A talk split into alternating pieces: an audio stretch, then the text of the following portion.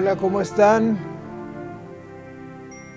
Quisiera que me dieran la oportunidad de estar ahí con ustedes en su hogar en esta noche de 31 de diciembre del 2020. Quisiera que me agregaran como uno de sus invitados. Y buenas tardes o buenas noches, según como me estén viendo en este momento. Y Quisiera solamente que tuviésemos un breve mensaje respecto al año que termina y al año que se inicia. Creo que este mensaje, a pesar de ser corto, es un mensaje muy importante porque lleva a cabo las consideraciones necesarias que tenemos que hacer. La lectura la tenemos en el libro del profeta Jeremías, capítulo 33, versículos 2 y 3, que nos dice, así ha dicho Jehová que hizo la tierra, Jehová que la formó para afirmarla, Jehová es su nombre. Clama a mí y yo te responderé y te enseñaré cosas grandes y ocultas que tú no conoces. Tremendo pasaje de la palabra de Dios que nos ha impresionado a lo largo de los años y no deja de seguirnos impresionando. Tremenda palabra de Dios. Este año de 2020 Dios ha hecho realidad este versículo. No solo a nivel individual en la vida de cada uno de nosotros, sino a nivel mundial. Porque el Señor nos ha enseñado cosas grandes y ocultas que no conocíamos. El Señor ha usado la pandemia causada por este virus para enseñarnos muchas cosas. Cosas que no podremos jamás olvidar. ¿Qué nos enseñó Dios a lo largo de este año? Lo primero que nos enseñó es que nos enseñó a tener confianza en Él. Nos dice el Salmo 18, versículos 1 y 2, Te amo, oh Jehová, fortaleza mía. Jehová, roca mía y castillo mío y mi libertador. Dios mío, fortaleza mía, en Él confiaré. Mi escudo y la fuerza de mi salvación mi alto refugio. Este año el Señor nos demostró que todo aquello en lo que los hombres confían no es suficiente para enfrentar las crisis difíciles de la vida. Hemos visto personas ricas morir. Hemos visto empresas quebrar. Hemos visto a los reyes y grandes líderes del mundo enfermar. Hemos visto a la ciencia médica sin saber qué hacer. Pero dentro de todo hubo algo que nos sostuvo. El poder y la misericordia de nuestro Dios. Dios nos demostró una vez más que Él y solo en Él podemos depositar nuestra confianza, nuestra esperanza y nuestra fe. La segunda enseñanza que nos dio fue otra visión de la vida. Y nos dice Filipenses 3, 7, pero cuantas cosas eran para mi ganancia, las he estimado como pérdida por amor de Cristo. Hemos aprendido a ver la vida de otra manera. Una visión de la vida ya no tan enfocada en lo material, sino a lo espiritual. Una necesidad de buscar a Jesús y una necesidad de tener comunión con Dios, aprendiendo a buscarlo y depender de Él. Hemos aprendido la necesidad de pasar más tiempo con nuestra familia. Hemos aprendido a buscar nuestra salud y nuestra paz. Pero sobre todo hemos aprendido a tener prioridades en la vida. Número uno, tener a Jesús como Salvador y Señor. Número dos, llevar a nuestros hijos a sus preciosos pies. Y número tres, no perder el tiempo en cosas superfluas, sino a buscar al Señor, depender de Él pedirle su protección y descansar en su cuidado para nuestras vidas.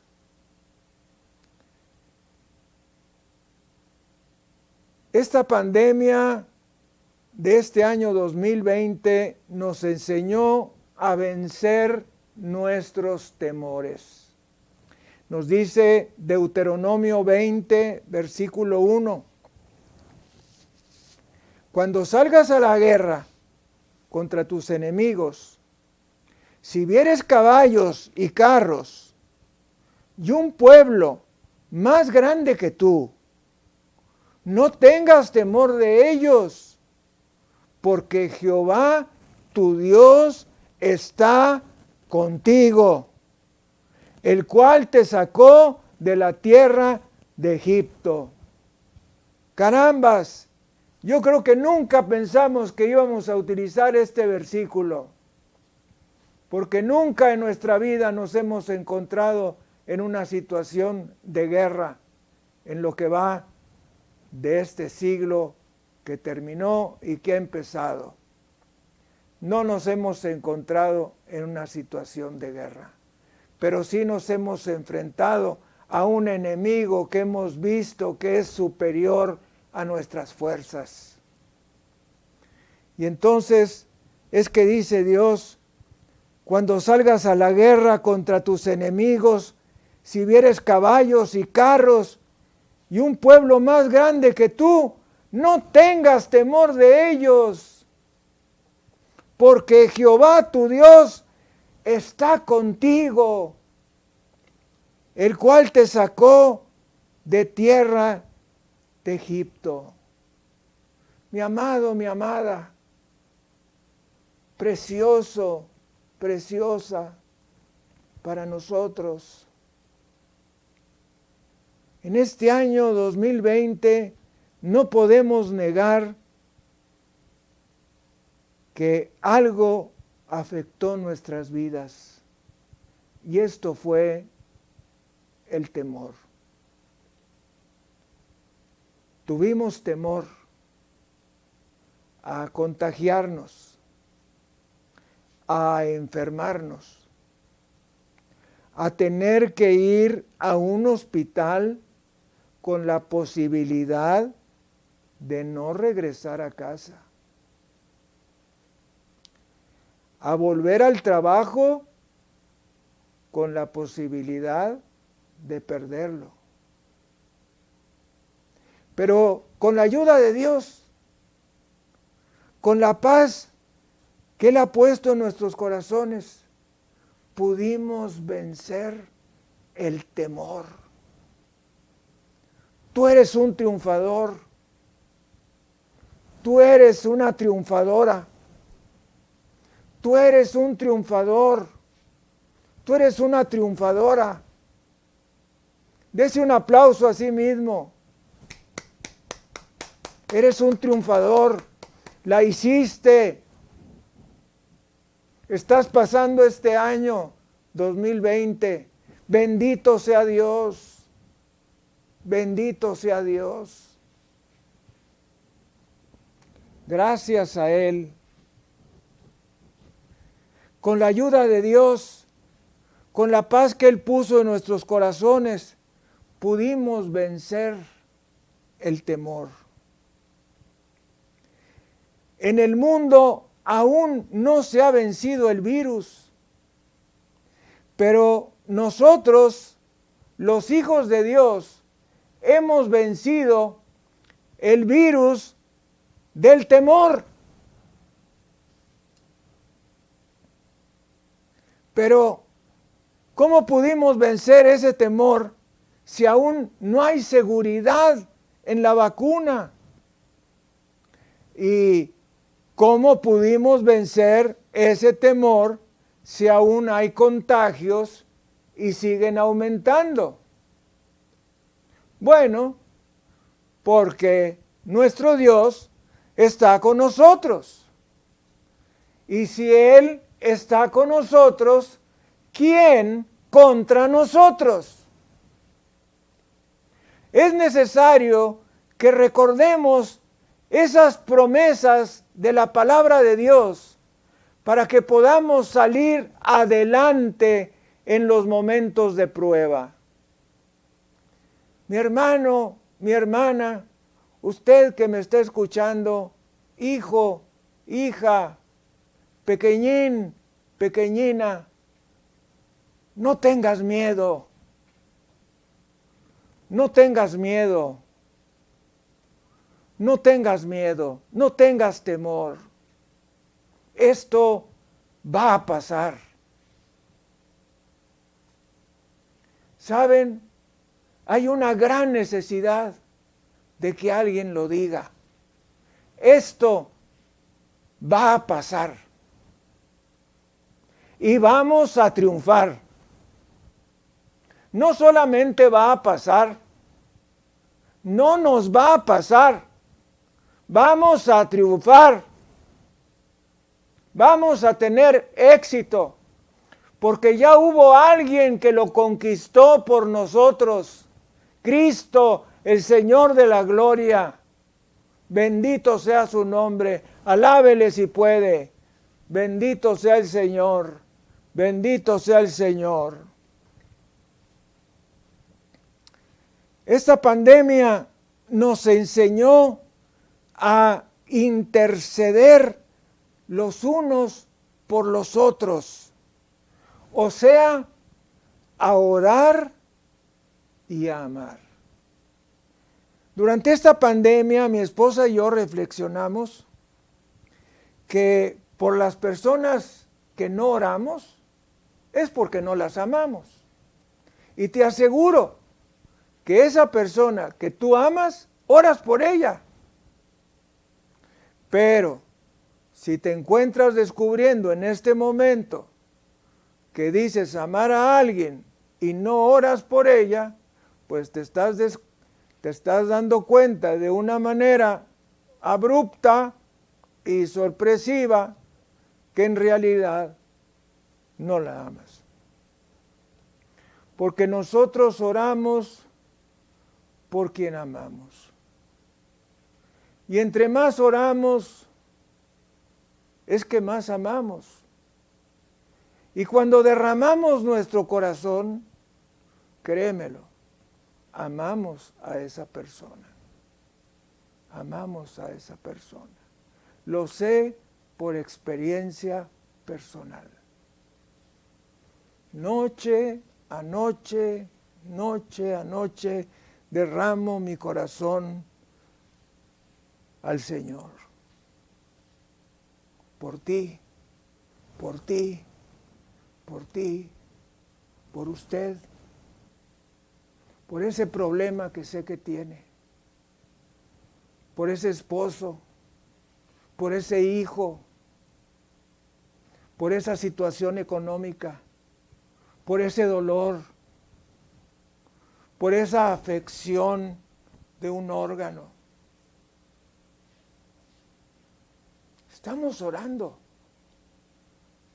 por ti, por usted. Estamos orando. No hay nada más bello que saber que alguien ora por nosotros. Una persona muy rica me dijo en una ocasión, yo estaría dispuesto a darle un sueldo a una persona de ocho horas con tal de que orara por mí todo el día. Bueno, pues eso es lo que hacemos mi esposa y yo.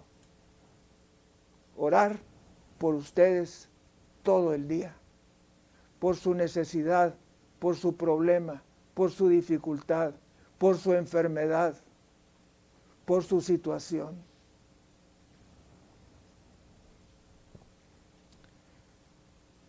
Nos dice la palabra del Señor en 1 Corintios 12, versículos 25 y 26, para que no haya desavenencia en el cuerpo, sino que los miembros todos se preocupen los unos por los otros. De manera que si un miembro padece, todos los miembros se duelen con él. Y si un miembro recibe honra, todos los miembros con él se gozan. Fíjese que es tan importante el capítulo 13 de 1 Corintios, que cuando vamos a 1 Corintios y estamos ahí entre estas dos páginas, resplandece tanto el capítulo 13 que casi no nos deja ver lo que hay en el 12. Y en el 12 vienen cosas muy importantes como esta que acabamos de citar, para que no haya desavenencia en el cuerpo de Cristo, en la iglesia, sino que los miembros todos se preocupen unos por otros, de manera que si un miembro padece, todos los miembros se duelen con él, y si un miembro recibe honra, todos los miembros con él se gozan. Este año aprendimos el valor de orar los unos por los otros. En un año donde ni siquiera podíamos visitarnos. En un año en que no podíamos estar juntos en los momentos de aflicción por la enfermedad. Imagínese, me vi en la situación de no poder ir a sepultar algún ser querido, miembro, familiar de alguien de la iglesia. Qué tremendo, ¿no? para un pastor, ¿se imagina? No poder ir a sepultar a un ser querido por el riesgo del pico de contagio. Es una situación tremenda, terrible, terrible. Entonces, aprendimos que la oración hace la diferencia que aunque no podamos estar con los hermanos para apoyarlos y consolarlos, sí podemos orar por ellos. Sí podemos interceder delante de nuestro Dios, el único que tiene el control de las cosas. Nuestro Dios, quien es infinitamente bueno y para siempre es su misericordia. Su palabra es verdad y Él es fiel y nos salvará en el momento oportuno y nos rescatará. No te quepa la menor duda. Y la quinta enseñanza que aprendimos fue que nos enseñó a tener una dependencia total a Él. Nos dice Romanos 14, 8, pues si vivimos, para el Señor vivimos. Y si morimos, para el Señor morimos. Así pues, sea que vivamos o que muramos, del Señor somos. Todo depende de Dios. Si vivimos, es por la misericordia de Dios. Y si morimos, es porque nuestro Dios lo ha permitido. Tuvimos que dejar partir algunas personas queridas en este año. Con profundo dolor de nuestro corazón y sin poder asistir a sus exequias. Pero Dios lo permitió. Dios consideró que era lo mejor para esa persona.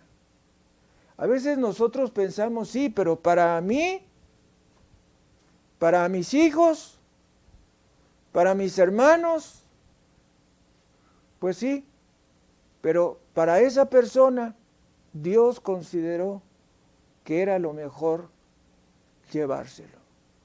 Y eso debe traer paz a nuestro corazón. No es algo fácil, pero las promesas en la palabra de Dios lo hacen digerible. En este año de enfermedad y muerte, no hay nada que pueda darnos mayor gozo y esperanza que reconocer que si vivimos, Dios está con nosotros, porque somos sus hijos por medio de Jesucristo. Y si morimos, Dios estará con nosotros por toda la eternidad.